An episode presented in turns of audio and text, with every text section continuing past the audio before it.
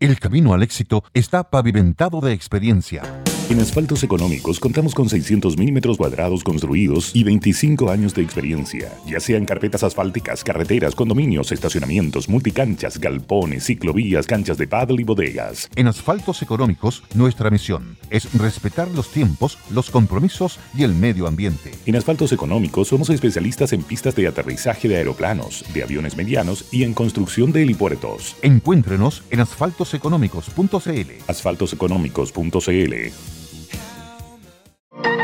¿Ofrece servicios a la industria pesquera o relacionado? Haz más eficiente tu administración. Con Came ERP, controla tu negocio desde cualquier lugar, incluso desde tu celular. Maneja facturación electrónica, producción, abastecimiento, contabilidad, cobranza, flujo de caja y mucho más. Todo en un solo lugar. Descubre nuestros planes desde 12 UF al año. Más información en came.cl o escríbenos a comercial.came.cl. Came con K. Potencia tu gestión con Came y sé el proveedor favorito de tu región. Ya, ¿qué tal? ¿Qué tal? ¿Cómo están ustedes? Qué gusto saludarlos. Bienvenidos a Sentido Común. Este día 20 de julio, ya 20 del 7 del año en curso. es el año, es el día, si no me equivoco, 201, 202 del año, por, por ahí. O sea, ya ha pasado gran parte de este año tan acontecido.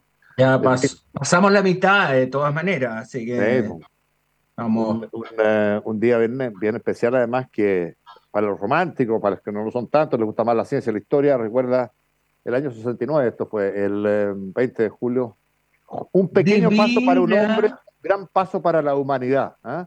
Y veían eh, los terrícolas asombrados ahí, eh, perplejos. ¿ah? Transmisión, aquí en Chile no había muchos televisores, ¿ah?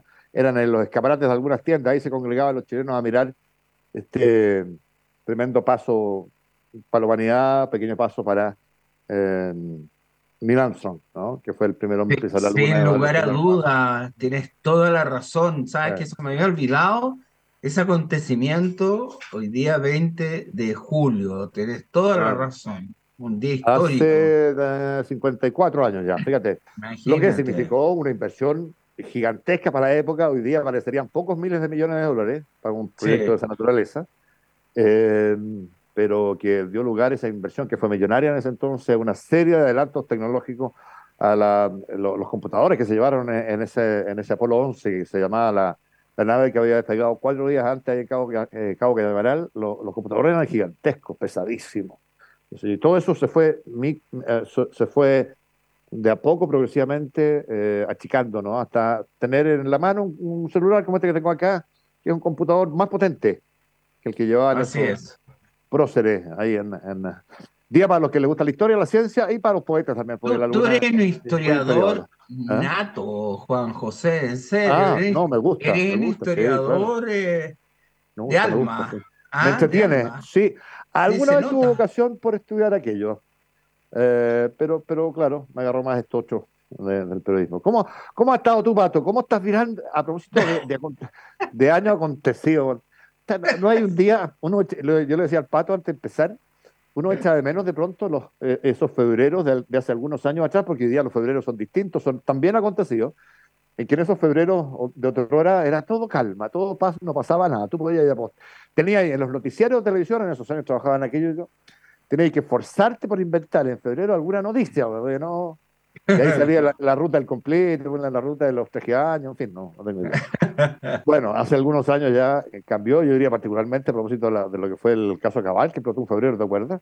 Y de ahí en más parece que los febreros quedaron signados como acontecidos. ¿ah? Bueno, uno los echa de menos, los antiguos, que nos den eh, eh, un poco de calma informativa en algún minuto del año, pero no, no ocurre así. No, pero hay que reconocer, Juan mm. José, que este gobierno tiene una capacidad y una imaginación eh, sorprendente. Es decir, hay que reconocerle méritos, pero sí, yo creo que tiene méritos, ¿ah? entre ellas esa, es decir, eh, da la impresión de que Boris lleva varios años gobernando, casi un decenio, honestamente, porque pasan tantas cosas. Es como un buque a ah. remo esta cuestión, ¿ya? Pesadito. Sí, en realidad eh, es impresionante. Estaba, mirando las últimas repercusiones, estaba hablando de lo de C9 recién con algún fiscal ahí que estaba a cargo de las pericias y detectaron ahí en Renca y descubrieron, y, y, hay una mujer detenida que tiene algún prontuario, que sería, habría oficiado en calidad de receptora, digamos, de, de los 23 computadores, y se encuentran estos 23 computadores en tiempo récord, de un día para otro, en menos de 24 horas, ¿no es cierto? Esto, el robo se Una rapidez impresionante. Once y media, 12 de la noche, y ahora ya antes de las 4 o 5 de la tarde ya se habían encontrado los, los computadores. Lo que no aparece es la caja fuerte. Así es. Y ahí ¿Qué es lo que hay, estimado? en una caja fuerte en un ministerio. ¿Qué es lo que hay y qué es lo que no hay? Exactamente. Debería haber. Cosas que deberían haber y a lo mejor no están. No están. Entonces, esto no va a tener ningún final feliz. ¿eh? No. Cualquiera que sea. Imagínate que recupere la caja fuerte y persiste la duda de que aparezca todo o no, apareció todo lo que estaba o no. Hay alguien que está mintiendo ahí, fue una operación de bandera real o de falsa bandera, ¿ah? como ha intentado imponer en la agenda el ministro Jackson. Ve en esto una operación sin aportar ningún antecedente, por supuesto, distinto de la suspicacia. ¿Ah? No, eh, pero, es que ahí hay que analizar muy en detalle, porque primero el ministro Jackson eh, reconoce primero una operación, o sea, primero un robo raro y que aparece como operación política, y que no lo van a amedrentar. Claro. Entonces quiere decir de que eh, él mismo, teniendo mucho más información de la que teníamos nosotros, saca conclusiones eh, que tienen que ver con que no es un simple robo y, todo indica que no lo es. O sea, o sea es más raro que verde con indica que no lo es. Ahora, hay que explicarle a, nuestros auditores de que por lo menos eh, las fundaciones y el caso convenio, esto que hemos estado tratando eh, todos estos tiempos, ¿ah? que estalló en junio, una de las cosas que debería estar en la caja fuerte del ministerio son las boletas de garantía de, de, los convenios, porque los convenios con el Estado exigen boletas en garantía. Y, y, cuando y esas boletas en garantía de alguna manera son el respaldo que tiene el fisco de que el trabajo se hizo. sí, yo conozco algún detalle de eso. Lo que pasa es que sí, en garantía para que tú puedas, como empresa o fundación en este caso, eh, que te adjudicaste, eh, tener acceso a un anticipo de parte del fisco. Para que tú puedas empezar a operar. Habitualmente es necesario tener fondos para, si no tienes los propios, empezar a operar. Correcto. Eh, y tiene que ser esa garantía, va a ser de vuelta al término cuando tú entregues lo que se te anticipó, transformado en el bien que se te contrató o en el servicio. Bueno, Em, y esas boletas de garantía son de la misma cuantía, en general, del anticipo que se te hizo. Entonces, correcto, correcto. Eso es obligatorio, Por, eso es obligatorio por ley. ¿Sí? Para dar un anticipo. Para dar un anticipo. En general, pues. ahora, eh, una, una fundación que recibe anticipos para operar de 200, 300 millones de pesos y que ha sido recién creada y muchas con un fondo de inicio de 500 lucas, de, 500 mil pesos. ¿Tienen, para dejar, ¿Tienen para dejar esa garantía? No. ¿O no pues. tienen para dejar esa garantía? No, tienen, la espalda, ¿no es cierto? No, pues, obvio. O sea, yo no sé de dónde sacaron la capacidad para dejar esa garantía. O sea, imposible. Por eso digo, ah. entonces la suspicacia tiene que estar, o puede estar, o está focalizada para algunos, en no lo que está, sino que lo que debiendo estar no está en esa Correcto, correcto. Sí. ¿Ah? ¿Me entiendes o no? Claro, es que primero, primero, uno el tema de la caja fuerte, porque ah, hubo dos ingresos al Ministerio de Desarrollo pues, Social, dos, ingresos. Eh, primero el tema de, la, de los computadores, de los notebooks, estos que son 23, pero se habían pedido 50. Entonces es como eh, primero, sabían perfectamente que no hubo que estaban pidiendo. Ahora, eh, se pueden haber rebobinado, se puede haber eh, cambiado la información. O, pueden ser los computadores una, falsa bandera. O un elemento falsa bandera. Exactamente. ¿Ah? O un elemento de extractor. Son dos ¿Ah? grupos distintos. ¿Qué sentido tiene que sean dos grupos distintos? Que van uno detrás del otro. Y los segundos son los que aparecen irreconocibles. Vestidos con este overol. claro, que se supone iban a fumigar. Con mascarilla, iban a, fumigar. Fíjate que es más rara. Y a llevarse una caja fuerte. y los ayudan, los ayudan a, llevársela. Esta cuestión no cuadra por ningún lado, Pato. Pero es que, sabe, yo trabajé en el Ministerio de Desarrollo Social, entonces conozco ese edificio, yo trabajaba en el mm. octavo piso, y ese edificio, eh. Tú no podías entrar sin tener un chip para entrar, y mm. segundo, te preguntaban dónde, cómo, y para, una persona incluso que trabajaba, que iba habitualmente a mi oficina, era complicado. En, ese ministerio. Entonces, eh, incluso la Ceremi, ex Ceremi de la región metropolitana, eh, Patricia Hidalgo, que hizo esta denuncia mm. en su momento de haber sido presionada para eh, aprobar determinados, digamos, convenios, etcétera. ella señala en un Twitter de que efectivamente hasta a ella le pedían, si tú pasabas de, a los pisos más altos, que eran los pisos que donde están las las autoridades, a pesar que acá se fueron al quinto piso, eh, eh, por lo menos para la caja fuerte, eh, tenía que indicar razones y todo lo demás. Ahora, a las, esto sucedió a las 11 de la noche, o 12 por ahí. 11 y media, 12. 11 y media, 12, ya. Eh, 11 y media, 12, más raro todavía, unos sobrinos del de ministro. ah, y, que todo queda en familia, la cosa nostra. La, cosa, ¿ah? nostra viene de eh, que somos nosotros nomás, no hay nadie más, es mm. la familia, ¿ah? de ahí viene el término la cosa nostra. Y entonces eh, los sobrinos tan empeñosos ¿no? van a, a buscar eh, los computadores y después hay una segunda llamada en la cual entonces van a la caja fuerte, sabiendo que está en el quinto piso.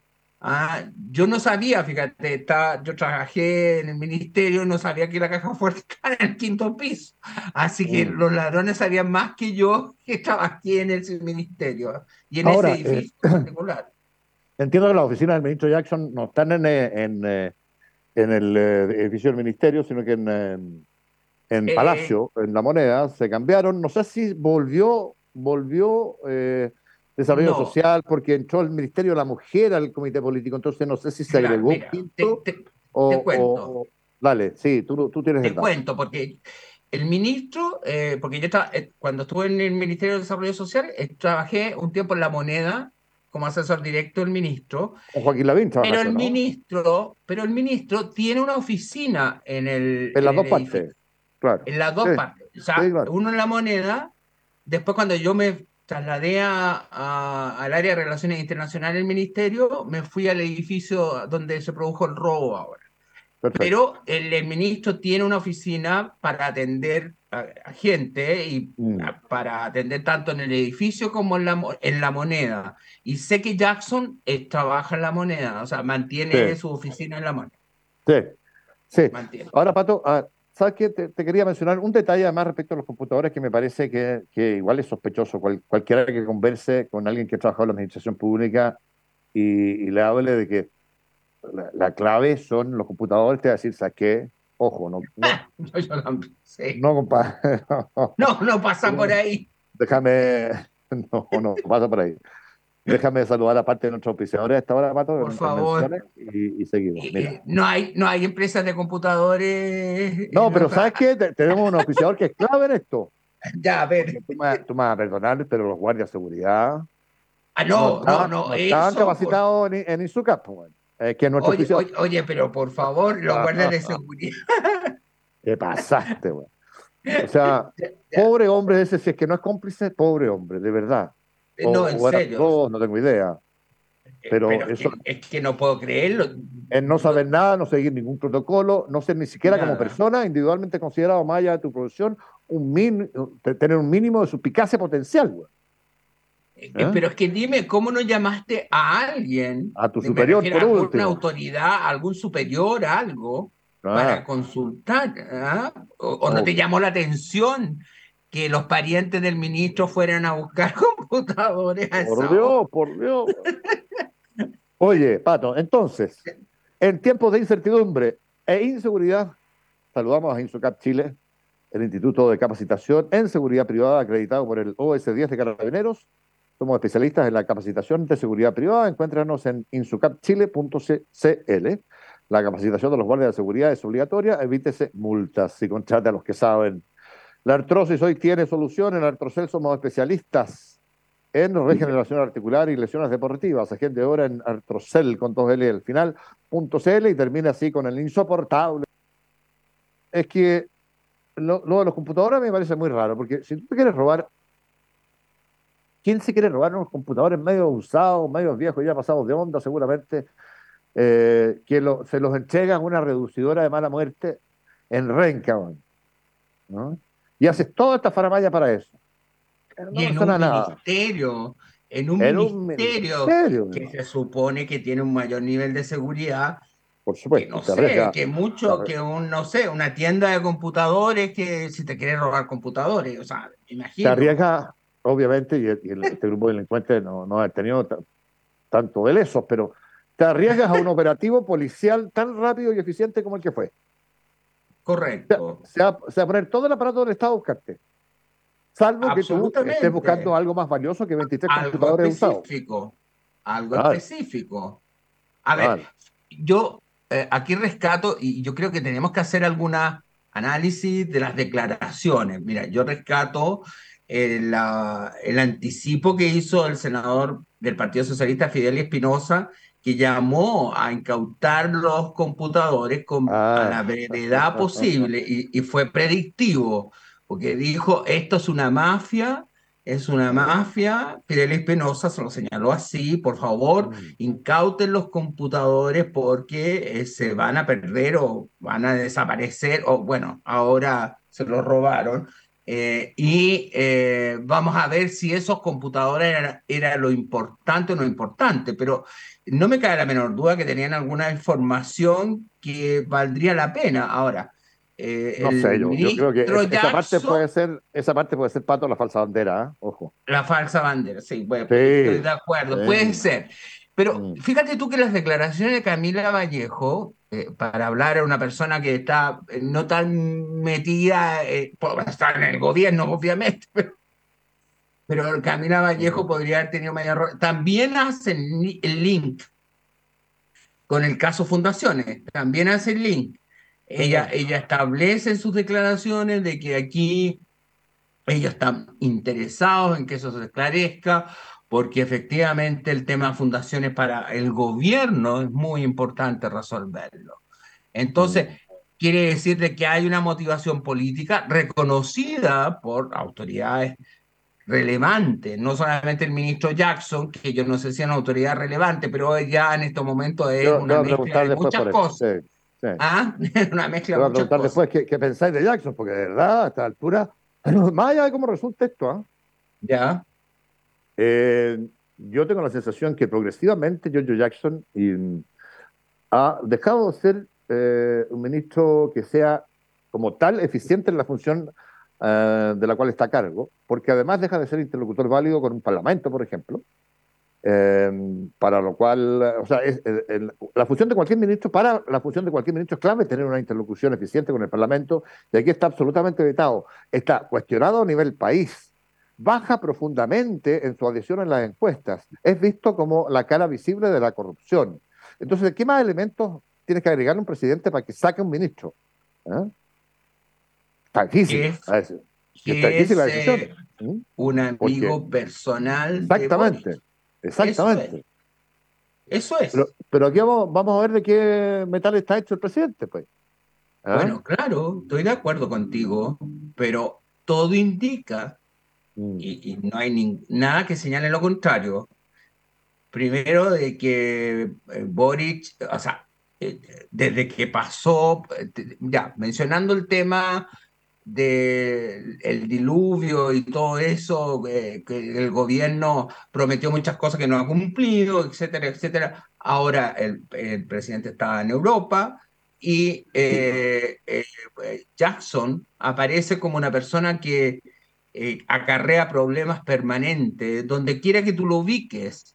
Donde quiera que tú lo mm. ubiques es un problema permanente pero el respaldo que se nota visible en términos de imagen es es también eh, permanente. Ahora, yo me pregunto, eh, pensando incluso desde la oposición, mm. ¿lo que queremos es que se vaya Jackson o saber lo que realmente pasó? Y, honestamente yo no sé hasta qué punto... O sea, yo creo que del punto de vista la oposición... Ah, yo creo que para, punto de vista estratégico de la oposición, Pato, perdona, lo mejor que le puede pasar a la oposición es que Jackson se quede exactamente donde está. Ya, eh, ¿te das cuenta? A eso me refiero. Para, para, ya, para la oposición, lo mejor es que Jackson se quede. Exacto. Ahí tienen su Para, para el oficialismo, no. Para el oficialismo, yo creo que como tú señalas muy bien en tu diagnóstico, yo creo que ya no tiene espacio. O sea, sinceramente, te tiene que ir. ¿ah? Mm. Si tiene que ir, porque para, la para el oficialismo es un problema. ¿ah? Es un problema. Así Ahora, no se ha dado ninguna señal que vaya a ser así. ¿ah? Te lo, Tú, no, tú, mencionabas a la vocera Camila Vallejo y la vocera Camila Vallejo a propósito de este caso dice más temprano hoy, eh, que está siendo objeto de una persecución política brutal, Brutal, sí. ¿Ah? Entonces, cuando tú interpretas la realidad de esa, de esa naturaleza, eh, o de esa manera, claro, lo que está haciendo es, eh, sin decirlo, pero casi explícitamente respaldándolo al extremo, ¿no verdad? Él no tiene culpa de nada, simplemente se le, ha, se le ha puesto como un objetivo político a destruir. Em, así es, así es. Claro, y, bueno, lo que pasa es que hay mala memoria.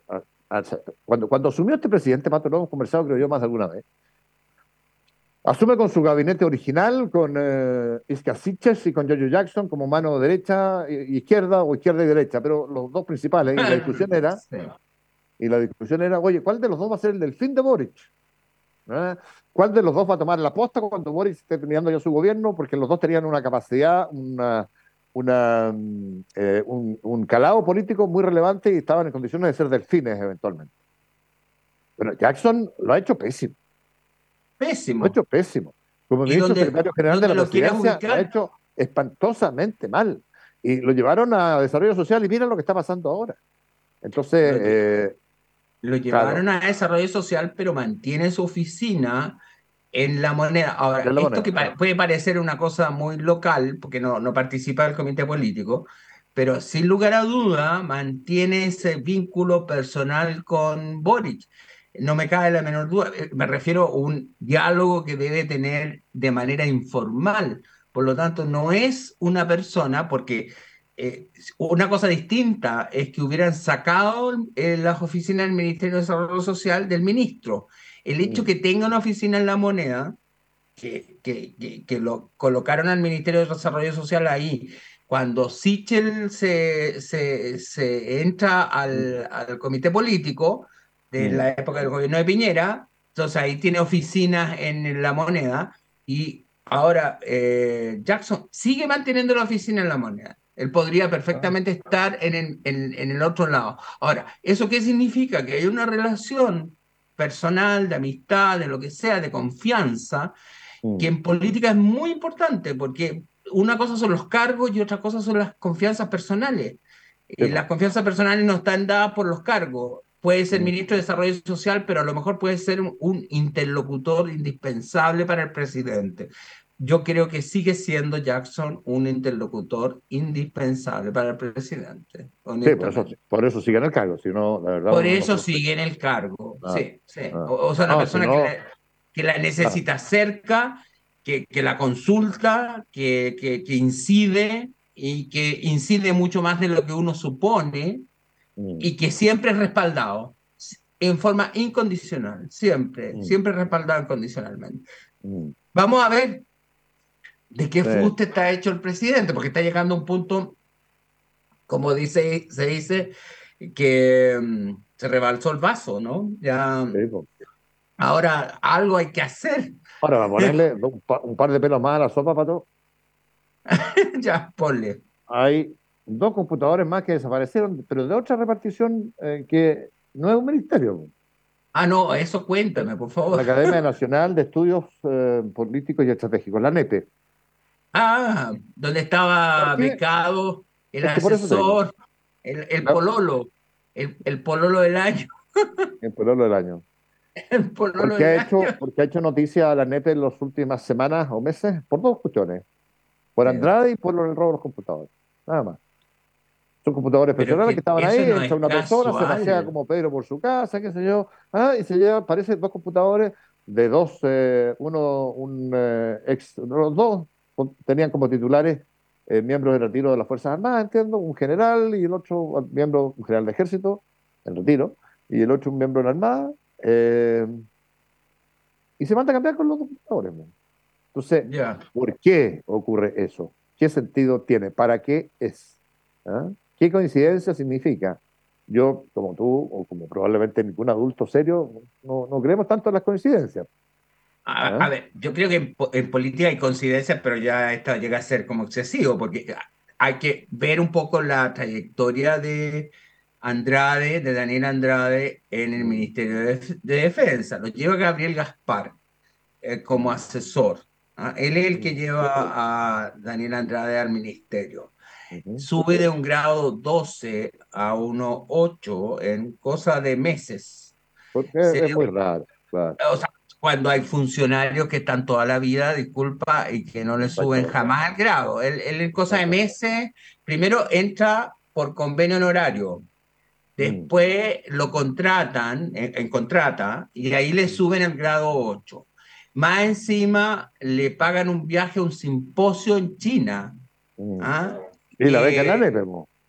Y además, la beca la NEPE, que en general la beca la NEPE, que es la Academia Nacional de Estudios Políticos y Estratégicos, es una beca que a los que los mandan desde el Ministerio de Defensa, en general les dan un porcentaje, no una beca completa, porque la beca completa para hacer el magíster, que al final no terminó, porque acuérdate que renunció eh, el pololo del año, eh, eran 8 millones de pesos, o sea, estamos hablando de una cantidad considerable la beca del magíster en, la NEPE. Y ahora tú me cuentas que se robaron dos computadores, entonces yo no sé. Está, pero, eso digo. Entonces, como demasiado. Es, muy acontecido este país. Es muy acontecido, por favor. ¿Ah? Tú me dirás, todo calza, me dirás, como se usa ahora eso. Pero es que no puede ser, ah. pues. No puede ser, por Juan José, sí, por favor. Está bien ser, no quiero decir una palabra fea, pero... Si, no fuera tan absurdo todo el relato del asalto, de, los robos de computadores de cada fuerte, me encantaría poder pensar que se trata de delincuencia común. No puedo creer, de verdad, porque si no nos, fuimos a la B absoluta. No, no. Alguien, alguien del oficialismo pensando en salvar, ayudar o no a Jackson, o alguien del otro lado pensando en hundir a Jackson, haya inventado una trama de esta naturaleza y la haya ejecutado. Me, niego a creer esa cuestión porque ahí sí, como, ahí, sí como país nos fuimos a la vez. Pero Juan José está muy mal hecho. Está, está, por favor, o sea, que hacerlo un poco, un poco más de sofisticación, no sé, o sea, porque que tuvo, si tuvo ayuda interna, no me cabe, o sea, no cabe la menor duda, porque sabían perfectamente dónde tenían que ir, qué es lo que tenían que, porque pidieron al principio 50 computadores, bueno, por lo que haya sido ya, y después eh, vuelven a llamar, insisten, van al quinto piso, sabían dónde estaba la caja fuerte y sabían qué es lo que tenían que retirar y por qué era importante tener la caja fuerte. Mm. Ya, entonces, eh, si, si podrían haber sido más sofisticados, no sé, eh, cómo, si iban a hacer eso, podrían haber hecho de manera no tan llamativa. Ahora, súmale el hecho, estimado Juan José, que al ministro se supone que le informa al ministro y al gobierno a las seis de la mañana. O sea, mm. toda la noche, incluso cuando ya estaba actuando carabineros, ya habían eh, sido informados de este hecho, se produce una, un vacío de información hacia el gobierno y hacia el, propio ministro. O sea, el ministro no sabía nada. ¿Ah? Este tiene, un airecito, tiene un airecito, pero con, muchas diferencias y, inversión penca al, Watergate. Em, y confío que no tenga esas ramificaciones ni llegue a esas alturas. En el caso de Watergate, durante el gobierno de Richard Nixon lo obligó a renunciar. ¿ah? Eh, bueno, espero que no tenga nada que ver. ¿ah? No, pero en, lo que, en lo que sí yo te diría más próximo, eh, inmediatamente, estimado Sí, no, dale, Pau. Pato. Sí, no, más próximo a eso, han salido muchos Twitter y que, y que me llama la atención. Ojalá no lleguemos a que los fiscales sean asesinados como en Argentina o que esas situaciones son bastante más próximas. me, ¿Ah? niego, me niego a especular respecto a eso. No, bueno, pero, pero, Pato, de verdad a mí me parece que... Ya, pues. Pero es que para allá me vamos. Me encantaría poder decir que fue un asalto sofisticado llevado no, a cabo... No, fue un asalto sofisticado. No llevado a cabo eh, de manera impecable, pero, pero mal en la huida porque los pillaron. Me encantaría decir que es delincuencia, pero no tiene cara para nada. Oye, eh, delincuencia pura y simple, a eso me refiero. Oye, em, porque hay otros delincuentes, ¿ah? Bien se ve que hay otro tipo de delincuentes. Es que podrían haber sido asesorados por las fundaciones, por una fundación que se maneje en este tema. Pues. oye, ya, las 6.31 uh, eh, vamos a vamos. en el sentido común, que estamos en breve con baja. De la tarde, con 36 minutos, estamos de vuelta con eh, el eh, sentido común. Don Pato, tenemos otros temas ahí. Tú me hablabas en comerciales del caso Jaude, que parece recurrir a la familia, sin entender que en política, si es que hay una conspiración, bueno, claro, es parte de las reglas del juego y se trata de de un juego que es sin llorar, digamos, ¿ah? pero metió a la mamá, que lo había llevado llorando, me contabas tú, yo no vi esa parte. ¿ah? Sí, sí está la radio Bio Bio, por si acaso, ah, ¿ah? en la cual eh, eh, menciona que la mamá cuando se entera de esta acusación del Contralor, que es eh, antes, es, esa es la, la, lógica que usa, y, y, que puede ser interesante, una lógica jurídica en ese sentido, que el Contralor dice de que informa que, que, hay, que, hay, posibilidades de delito y de hecho da como una sanción previa, sin decir los nombres, pero menciona que el alcalde también le llegó esa información. Y eh, que el, el eh, Daniel Jadwe entonces eh, recibe una llamada a su madre como a medianoche, parece que todo sucede en la noche hoy día, en estos días, como a medianoche llorando desconsoladamente. Entonces, las acciones de Jadwe eh, hacia el Contralor, se va, va, a tomar todas las medidas legales que corresponda, porque ha tenido un impacto en la familia eh, enorme. Entonces, es, que sí, desde la perspectiva del hombre que puede eventualmente ser inocente, yo no tengo idea. Claro, puede, sonar una reacción emocional entendible, ¿no es verdad? Eh, el problema es que este no es, no es, un lunar en la historial político del, del, del Ese es el punto. Ese es el punto. Claro, claro o sea, si fuera una persona que no, no está acostumbrada a este tipo de cosas y que tiene una imagen de, no sé, de transparencia o paloma blanca, eh, te diría que, bueno, ya, pero yo creo que la madre ya está acostumbrada a este tipo de, de ¿eh? situaciones, o debería, ¿ah? debería estar acostumbrada. Entonces me llamó la atención la, la victimización. E, eso es lo que me llamó la atención, la victimización de un personaje que como figura pública es cualquier cosa menos víctima. O Se lo atribuye a una, al desarrollo de una estrategia comunicacional, me imagino. Bueno, obvio, porque tú te, mm. yo no, eh, a ver, tú te puedes imaginar a, Daniel Jadwe con la mamá llorando y él consolándonos, yo no.